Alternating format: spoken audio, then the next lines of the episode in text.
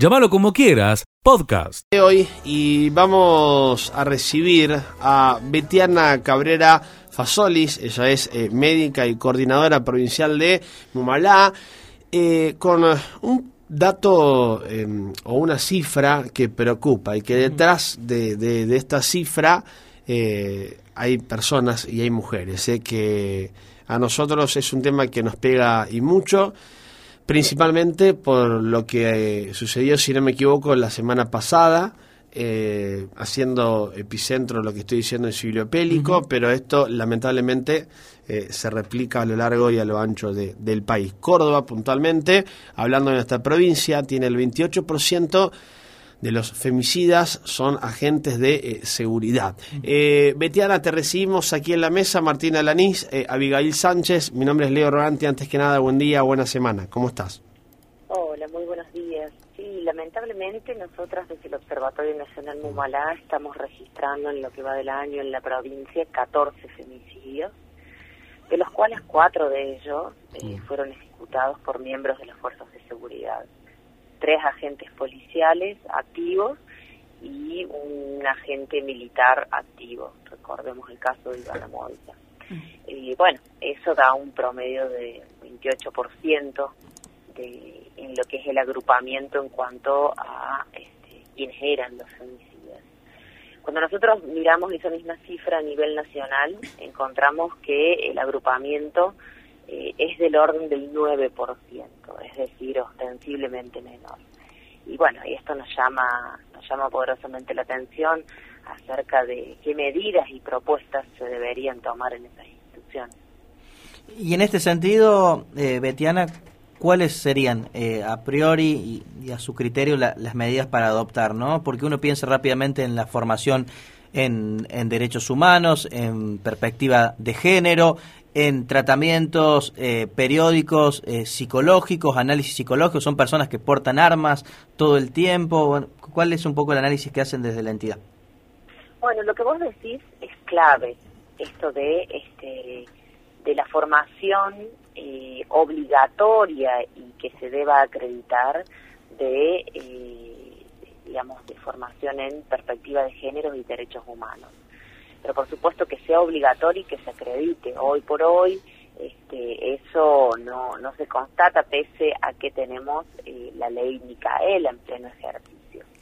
Y esto digo que es importantísimo porque en realidad nosotros tenemos que llegar antes, tenemos que llegar antes de tener personas denunciadas, tenemos que llegar antes, tenemos que identificar cuando la violencia todavía es la violencia del orden de lo simbólico, tal vez de lo psicológico, cuando hay control, posesión, celos, manipulación, este, y ahí se detecta y ahí se puede actuar antes de tiempo. Eh, nosotras tenemos registrado que en, en el país uno de cada cuatro femicidios hubo una denuncia previa, es decir, se alertó. Hay una mujer este, que estaba en situación de violencia, que le alertó al Estado y sin embargo el Estado no la pudo ayudar, ¿no?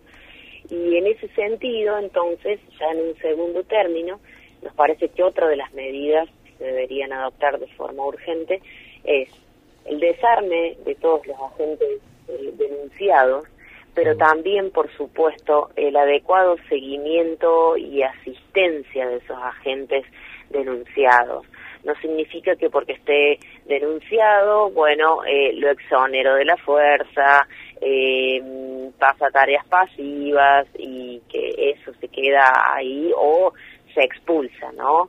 Eh, una de las peores dificultades o de los, o la verdad de los, de los errores más grandes que ocurren en torno a la violencia de género es que las instituciones tratan rápidamente de sacarse de encima el problema, es decir, desligarse del problema y eso, la verdad que es mucho más complejo, porque ahí ya no tenemos ningún seguimiento, ahí ya no tenemos ninguna continuidad sobre lo que ha sucedido. Todo lo contrario, este, una persona denunciada justamente es la que tiene, la que tiene que tener mayor asistencia, mayor atención y mayor seguimiento por mí. Betiana, ¿por qué crees que este 28% aparece de los femicidios que son agentes de seguridad? ¿Crees que es por la formación que tienen, por un estigma de la sociedad de querer eh, ser entre comillas, más hombre por tener un arma en la mano? ¿Por qué creen que, que este 28% de los femicidas aparece ahora y, y que son eh, agentes de seguridad, son policías? ¿Qué, qué sucede? Mira, en realidad nosotros tenemos la lectura de que, de que bueno, estamos en una sociedad machista y patriarcal eh, en la cual hay una alta tolerancia a la violencia de género. Eso podemos decirlo de todos, de todas, ¿no? Pero ¿qué nos convierte tal vez en potenciales este, femicidas? Y la adquisición de mayor poder en ese sentido, eh, el creernos que tenemos mayor poder sobre la vida de las otras, de los otros. Entonces, eh, creemos que ahí hay algo muy importante para deconstruir en las fuerzas de seguridad, que es que hay un acceso diferencial a la violencia, a las armas, a la información. Nosotros estamos, tenemos muchísimos relatos de lo difícil que es poder salir de una relación violenta cuando uno de los integrantes es miembro de una fuerza de seguridad. Es muy, muy complejo, y no lo digo por ahí tanto en, en, las ciudades más grandes, en las capitales provinciales, sino sobre todo en lo que es el interior. ¿Por qué? Y porque yo lo tengo que ir a denunciar a mi pareja o a mi expareja, se lo tengo que ir a denunciar a sus compañeros, porque yo tengo que pedir que el que ejecute las medidas de restricción y demás eh, justamente sean los colegas del denunciado y así sucesivamente. Ahí está muy mezclado todo eso, entonces por eso la este, la institución tiene que ser tan tan taxativa en estos temas y en estas cuestiones y sin lugar a dudas también hay un acceso desigual este, a la violencia de las armas. Hay otros países del mundo en donde, por ejemplo, eh, a todos los oficiales, digamos, no solo aquellos que estén denunciados, sino todos los oficiales no se retiran a su domicilio con el arma reglamentaria. Bueno, esa es una, una medida más, digamos, pero nosotros tenemos que tener en cuenta que lo más importante es eh, poder llegar antes, poder identificar estas conductas de control, de poder, ¿no? Eh, sobre las otras personas. En este caso, sobre los afectos, en este caso, sobre los vínculos afectivos. Sí, recién hay que identificarlo. recién mencionabas, ¿no? El hecho de, de la denuncia, ¿no? Y, y, estas mujeres que sufren víctimas de, de, que son víctimas de violencia de género y que tienen que denunciar a un agente de seguridad, ¿no? Recurrir a la propia policía para denunciar a un par, ¿no? Ya ahí tenés una dificultad más a, al, a la habitualidad, ¿no? Que, que, sabemos que pasa que no le creen o que tienen que ir a otra dependencia. Bueno, es una barrera más, me parece, para, para denunciar. y en realidad desalienta, termina no ocurriendo, termina no ocurriendo. Estas mujeres lamentablemente terminan no eh, no denunciando, no dando alerta, y es muy complejo, la verdad es que es muy complejo. Pero por eso decimos, siempre tiene que ser antes, siempre tiene que ser mucho, mucho antes, porque también nosotros lo miramos desde la otra arista, ¿no? desde la otra perspectiva. También, a ver, eh, hay muchísimas denuncias. Si nosotros tuviéramos que meter en la cárcel a cada uno de los varones denunciados por violencia, no nos alcanzan ni las cárceles de Argentina ni las de la región ya sepámoslo. Ahora, ¿cuánto se hace para que estos varones denunciados, tal vez por violencia económica, tal vez por violencia simbólica o por violencia física, pero leve, este, ¿cuánto se hace para que este, justamente para revertir esa situación? Y la verdad es que eh, no se hace mucho. El Estado y los gobiernos ahí no están poniendo mucho. Entonces, eh, una cosa es tener un varón denunciado y otra cosa es tener un potencial femicida. ¿Cómo prevenimos lo segundo? este, ya que tenemos la alerta de lo primero. Entonces, ahí hay que trabajar mucho. no Nosotros siempre decimos... Eh, violento no se nace, sino que llegamos a hacerlo en torno de esta sociedad. Bueno, esto es lo que hay que revertir y ahí vemos que este que justamente que todos los esfuerzos del Estado que tienen que ver con con esfuerzos de presupuesto, pero sobre todo en materia de recursos humanos interdisciplinarios, de equipos interdisciplinarios, porque lo de la violencia de género es algo altamente, está muy vinculado al tema de, equipos interdisciplinarios, es muy recurso humano dependiente, ¿no? No es que con infraestructura lo vamos a resolver, pero sí con gente capacitada lo vamos a resolver, gente capacitada en cada una de las localidades, de las comunas y demás que puedan trabajar este tema. Y por supuesto tiene que estar bien remunerado para eso. Eh, bueno, eh, queremos agradecerte, Betiana, el, el tiempo, la amabilidad para dialogar con nosotros. Sin lugar a duda nos queda en claro algo, ¿no? Es llegar antes. Es un gran trabajo eh, que no es tarea fácil por, por todo lo que acabas de mencionar, inclusive por, por los ejemplos que daba, porque a veces sucede que nosotros, Betiana, lo hablamos, eh, no sé si yo desde afuera, pero creo que la realidad que, que viven estas mujeres de adentro eh, es muy difícil de, lograr entenderla, ¿no? Eh, entonces, bienvenido sea que se trabaje para llegar antes. Creo que ese es el, el, el, gran objetivo. No es fácil, pero sin lugar a dudas que no es imposible y consideramos que tenemos la disposición para charlar de este tema no solamente ahora, sino ir siguiéndolo y trabajándolo y por sobre todas las cosas ponerlo en la agenda de, los medios de comunicación. Betiana, te agradecemos mucho tu tiempo. No, muchas gracias a ustedes eh, por esto que tiene que ver justamente con eh, problematizar y seguir exigiendo este, emergencia en una menos, porque bueno, la verdad es que nos falta mucho por hacer pero lo cierto es que de alguna forma en cada uno de nuestros espacios que nos toque transitar nos estamos comprometiendo con eso. Así que muchas gracias. Sigue escuchando lo mejor de llamarlo como quieras. Muy bien, buen día, ¿cómo les va a ustedes? Muy estamos? Bien, muy bien, ¿eh? Bueno... Desde, desde temprano haciendo macana porque salí esta mañana de mi casa y se me pinchó la goma. Bueno, que, que, un traspié, que un traspié matutino no implique que el día sea de esta manera, Pedro. ¿eh? Lo bueno que todo lo que está por venir es mejor. Bueno, Pedro, vos sabés que antes que nada te robo un minuto. Eh, no, nos ha, ha tocado en el transcurso de este año muchas veces hablar con vos en el comienzo de, de la mañana eh, y no hemos tenido que, escuchar las noticias más alentadoras. De hecho, muchas veces recuerdo que hablábamos y encontramos panoramas que no son, eh, que no eran en su momento favorables. Inclusive te puedo decir hasta que tu tono de voz es distinto, Pedro. ¿eh? Hoy por hoy nos pone muy contentos porque nos pone muy contentos porque significa que de una u otra manera vamos encaminados, por lo menos a a un mejor eh, futuro del que ya eh, pasamos. ¿eh? Y cuando hablamos de un futuro, por ahí también podemos mencionar la vacunación, lo que empezó siendo para mayores de cierta de cierto rango etario, hoy por hoy llega a, a, niños, niñas de 3 a 11 años. Pedro, ¿qué tan importante es que los niños de esta franja etaria puedan percibir su, su dosis correspondiente frente al COVID? Bueno, la verdad que es muy importante porque lo que se está viendo en el resto del mundo, en los países con mayores índices de vacunación, como Inglaterra, como Israel, es que el virus, la variante delta del virus, este, es como que, eh, para usar un término así vulgar, se quiere, se ensaña fundamentalmente con los no vacunados y dentro de ellos los niños. Este, el, el virus busca sobrevivir va a buscar este, en los lugares o los focos donde uno la gente no esté preparada.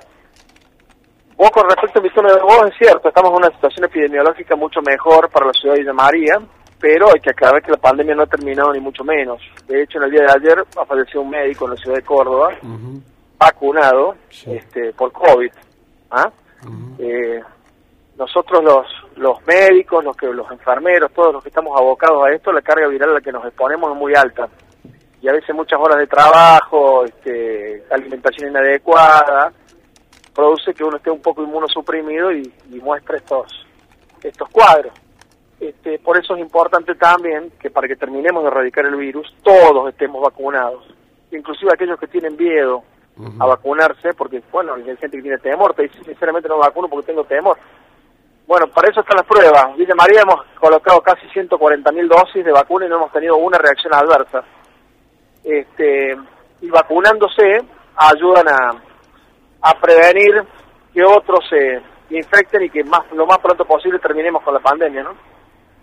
Doctor, eh, la vacuna de Sinopharm que se aplican a menores de 3 a 11 años es la misma vacuna que se aplican a los mayores? Usted sabe que no la escuché. Digo que eh, le decía que eh, la vacuna Sinopharm que se aplica a menores de 3 a 11 años es la misma vacuna que se aplica a los mayores de edad. Es exactamente la misma vacuna, se va a aplicar en dos dosis también. Y bueno, el, el ahora va a ser público, que tendría que haberlo hecho antes para que no, no hubiera tantos problemas. El tema de, de las, las pruebas que demuestran de que la vacuna es realmente segura primero y efectiva. este Porque si no mm, empiezan a, a generarse estas situaciones, ¿no? Yo este fin de semana recibido el, el, el, llamado de muchos papás preguntándome si vacunaban o no a los hijos, ¿no? Claro. Este, y la verdad que no queda otro que vacunarnos y, confiar en nuestras instituciones y sobre todo en una institución como la ANMAT, que eh, así como, como la campaña nacional de inmunizaciones tiene más de 40 años. Y si hemos tenido políticas de Estado han sido en esto, casualmente. Por eso con más razón tenemos que confiar. Pedro, bueno, acá tocas un tema bastante importante que nosotros un poco lo, poníamos en la mesa en, la previa de, tu diálogo en esta mañana y es eh, una cosa siendo papá o mamá una cosa es que eh, tome la decisión eh, papá y mamá de vacunarse pero genera un replanteo para muchos padres el tema de la vacunación con, con, para, para, con sus niños eh, incertidumbres, eh, por ahí algunas palabras de, especialistas que sugieren esperar, otras que, hay que vacunar. Eh, sé que a lo mejor puede ser una pregunta incómoda, Pedro, pero nadie mejor que vos para, para salvar dudas de muchos padres que están escuchando ahora. lo mejor es tomar la decisión de, de, hacerlo con, con, su hijo y confiar en, en, por supuesto, el, cronograma de, vacunación que viene llevando a cabo el, el país, ¿no? vuelvo a lo, que dije el primer día cuando empezamos con este problema. Eh, las vacunas históricamente salvaron vidas. Cuando se, en la década del 60 se empieza a colocar la vacuna este, Sabin para la polio y terminamos con la polio que causaba un verdadero desastre, una verdadera pandemia mundial el de polio y causaba, este, bueno, ya, ya prácticamente no vemos personas con restos de invalidez secundario polio, pero que era realmente terrible en ese momento quizá el, mundo no era tan complejo y no estábamos atravesados por tanta información que a veces desinforma, ¿no es cierto? Y todo el mundo se vacunó. Desde entonces a la fecha la, la, la, vacuna Sabin ha cambiado unos 10, 15 o 20 laboratorios probablemente y nadie se cuestionó de qué laboratorio, cuál era el origen, este, y la gente se siguió vacunando. Esto es la, es la misma lógica, digamos, es aplicar lo mismo. De hecho, las vacunas salvo las nuevas vacunas, pues, las, más novedosas que son las de ARN mensajero, como es el caso de la vacuna de Pfizer, que uno podría generar ciertas dudas porque la, aplicación mundial tiene 10, 12 años, más no tiene. Eh, el resto de las vacunas son todas siguiendo la misma lógica que se practicó siempre.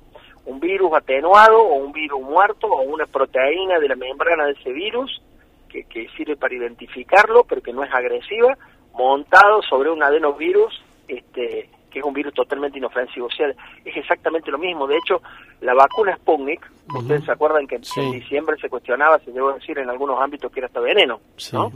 En ese momento yo hablando con compañeros llegamos a la conclusión que era la más segura de todas. ¿Por qué?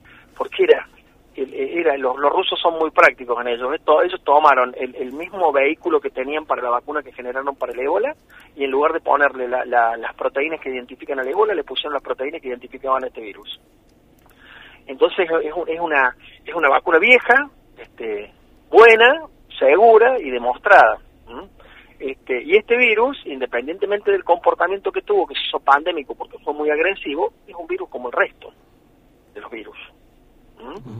Este, por eso yo creo que es, entendible la, duda de los papás, porque bueno, claro, estamos atravesados por un sinnúmero de, de informaciones este, que, que a veces este, confunden y confunden mucho, pero que no hay duda que si algo cambió la evolución de la salud humana, en la década del 50 fue Fleming con la penicilina y que inició la era de los antibióticos, y en la actual y, posteriormente Sabin, Sabin en la década del 60 con la, con las vacunas y realmente la gente vive mucho tiempo más en base a estos dos grandes avances tecnológicos, antibióticos y vacunas.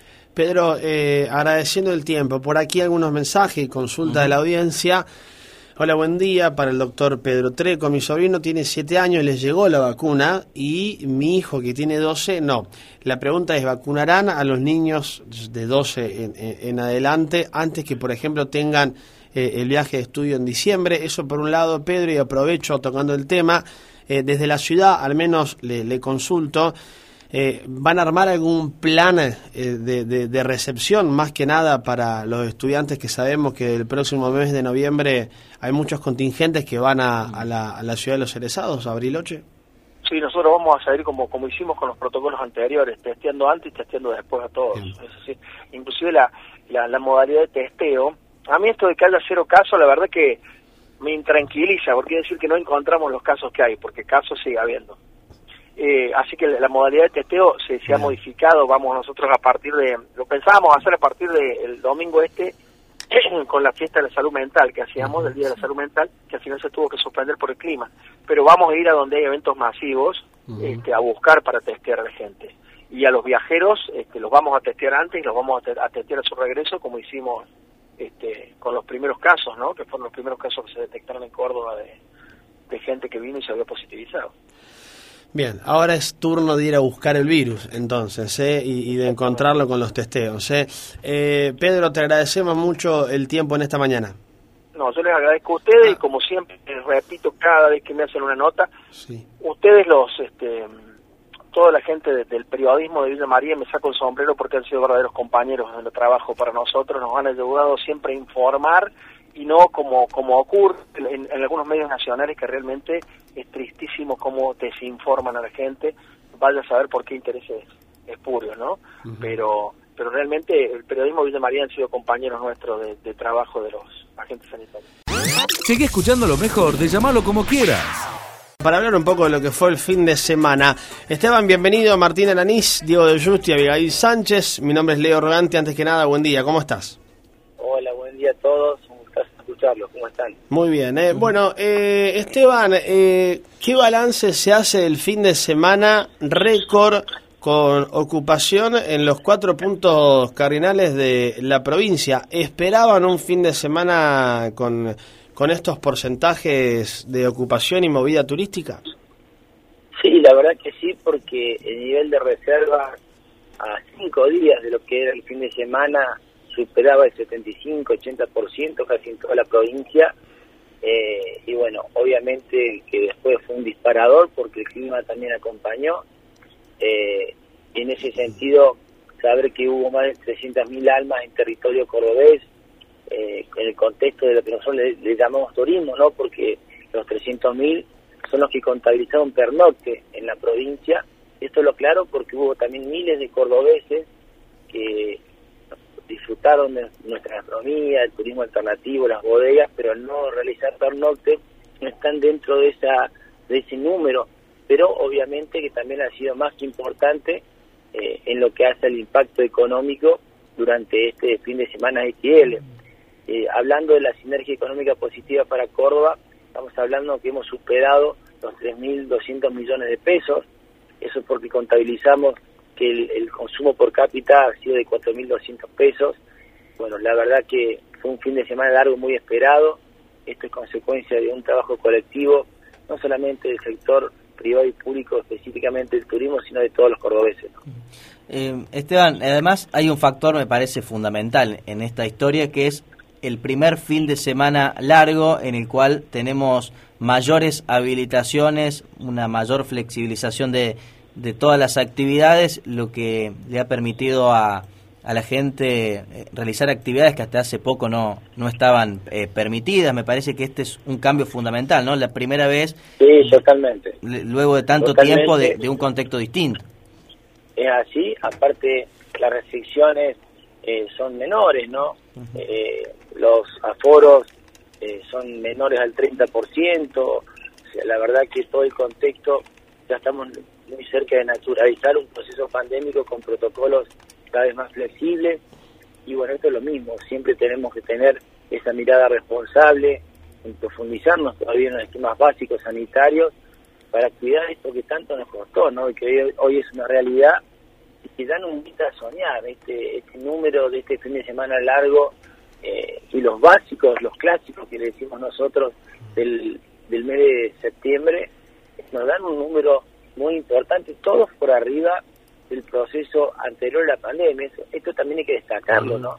Nosotros este fin de semana XL no tenemos registros en la Agencia de Córdoba Turismo en los últimos 7, 8 años que, sean mejores. Esto ha superado ese, ese contexto, lo cual eh, la mirada hacia lo que va a ser las vacaciones veraniegas de Córdoba, seguramente, y mira que nosotros el hecho tan golpeado del sector, tenemos siempre una mirada de mucha prudencia, pero ya podemos garantizar que va a ser más que positiva la temporada de verano.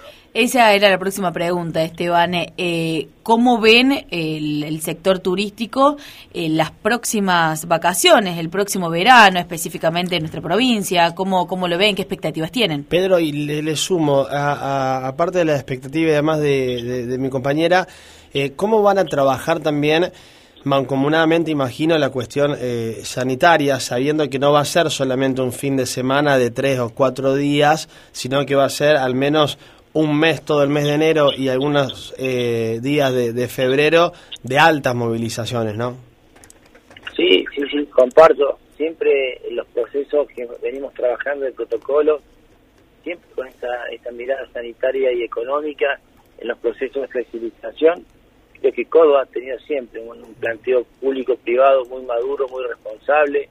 Eh, y bueno, creo que hoy, eh, eh, como el cordobés ha redescubierto Córdoba y se ha provocado un, una fuerte, un fuerte movimiento de cordobeses, que no solamente, esto también lo destaco, no solamente el fin de semana, los hoteles jerarquizados en la provincia 3 Estrella Superior están trabajando durante la semana, ¿no? Desde el jueves hay números importantes de ocupación. Por eso, esto que hablamos recién, tanto el movimiento de cordobeses como también el hecho del avance de la vacunación en todo el país, ya ha consolidado otro contexto de seguridad sanitaria.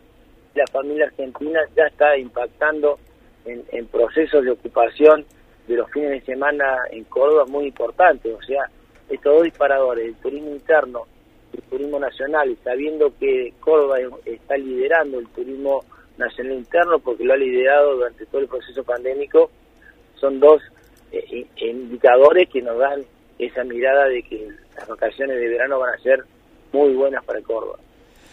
Bien, eh, Esteban, queremos agradecerte el tiempo. Bienvenido sea que se pueda movilizar todo el turismo en nuestra provincia y bienvenidos que que sea bastante auspicioso el verano que se nos aproxima, teniendo la plaza más importante del país como la Villa Carlos Paz y después ya los cordobeses sabemos que tenemos distintos puntos en, las sierras chicas, las altas cumbres, en, nuestro valle de Punilla y demás que es eh, son lugares maravillosos. ¿eh? Pedro, eh, perdón, Esteban, gracias por, por tu tiempo. No, gracias a vos y coincido, Córdoba lo que tiene tiene mucha conectividad interna, en menos de dos horas puede estar en cualquiera de los corredores turísticos geográficos territoriales de nuestra provincia y eso estamos trabajando, complementándonos para lograr que el turista se quede con más pernoctes de los habituales y provocar siempre una sinergia económica eh, diversa eh, en toda la provincia de Córdoba. Bueno, muchas gracias y bueno, buena semana para todos. Sigue escuchando lo mejor de llamarlo como quieras. Marcelo, querido, buena mañana, ¿cómo estás? ¿Todo bien? ¿Cómo le va? ¿Qué dice, mi querido amigo Le? Un gusto. Saludamos a la mesa, a todos los integrantes. Y bueno, hoy es un día muy importante, en realidad. Estamos ubicados con nuestra unidad de exteriores en barrio Las Playas, porque una querida institución como es el Club San Lorenzo de las Playas, eh, recordando hace mucho tiempo atrás eh, los clásicos bailes que se realizaban aquí en esta querida institución. Y hoy, ah, hoy está cumpliendo 86 años, hay un brindis de honor que se va a estar realizando alrededor de las 20, 20, 30 horas. Y hemos buscado la palabra de su presidente eh, para charlar con él en este momento tan especial que lo vive que lo vive la institución eh, Cristian Marcomini, un gusto saludarlo. Buena mañana, buen día, caballero, ¿cómo le va? Contento y feliz porque hoy, al, esta noche, festejamos el brindis de honor del club, cumpliendo sus 86 años. Así que, bueno, haciendo todos los preparativos para que la gente llegue esta noche y bueno, podamos festejar. Una vida institucional, ¿no? 85 años, este, 86, 86 tiene este, este club. Ha pasado muchas cosas por aquí, digo. Oh, y pasaron mis abuelos, mis viejos, ahora estoy yo, sí. Está mi hermano, hay muchos chicos también, vecinos acá al frente, hijos, que están en la nueva comisión, así que un club humilde. Eh, ¿Tiene socios? Sí, socios, sí, 30 y algo, 35 socios. Un club humilde, chico, pero bueno, gracias a Dios lo podemos tener bien en condiciones, tenemos un buffet bien, bien pintadito, estamos haciendo asadores al fondo. Tiene como un salón de baile. Sí, sí, los tradicionales bailes sí, hace muchos años. Sí, sí, olvídate, olvídate. Sí, tiene un buen techo, un buen techo armadito, así que, pero viste, tiene sus detalles que tenemos que hacer unos trabajitos de, de revoque, pintura y bueno, pero todo pulmón, viste, así que se demora porque cada uno tiene su laburo, tiene su familia y bueno, el tiempito que dedicamos nos venimos y hacemos algo, viste. A, ayer estuvimos juntando ahí unas plantas, estuvimos podando, viste, así que, bueno, poco cada cosa. Así que me decía que es una comisión nueva en realidad que comienza a trabajar con, para los destinos del, del club. Sí, sí, correcto, correcto. El 20 de septiembre se hizo la asamblea en modo Zoom, algo nuevo, medio complicado para hacerlo porque uno no estaba acostumbrado, pero bueno, yo por ahí, que sé, en el laburo mío lo hemos hecho al Zoom, pero así hacerlo con, con todos los socios, viste, a un socio no tenían celular, viste, entonces bueno, pero lo logramos hacer y, y bueno, se designó una nueva comisión, una nueva comisión, que quedé como presidente yo. Así que esta noche eh, hay un brindis de honor, eh, ¿se va a realizar aquí? Sí, sí, sí, acá en, el, en, la, en la sede, y bueno, es, un, es una copita de vino, un, una gaseosa, con, y bueno, ahí justamente estábamos ahí con los chicos ahí hablando, va chicos, le digo, 40 y algo de años todos, pero bueno, eh, nos tratamos así, cada uno trae un poco cada cosa. Gracias Cristian por recibir a Radio Villa María en esta jornada del día martes y que tenga el mejor de los deseos este, para esta noche, que sea un brindis muy agradable. Bueno, bueno, gracias a vos Marcelo y bueno, abrazo a todo el mundo y muchas gracias. No, de nada, gracias a vos. Cristian Marcomini, este barrio está caracterizado por, por ser uno de los barrios de los ferroviarios. Aquí hay muchos vecinos en realidad que han trabajado, otros trabajan en el ferrocarril. Nuevo ferrocarril argentino eh, que ha cambiado lógicamente desde hace un tiempo, pero es un barrio muy hermoso, muy lindo, que va creciendo permanentemente al compás de la música. Hoy esta noche habrá una linda reunión, brindis en realidad de honor para aquellos que en algún momento han pasado por esta querida institución. Leo. Llámalo como quieras, podcast.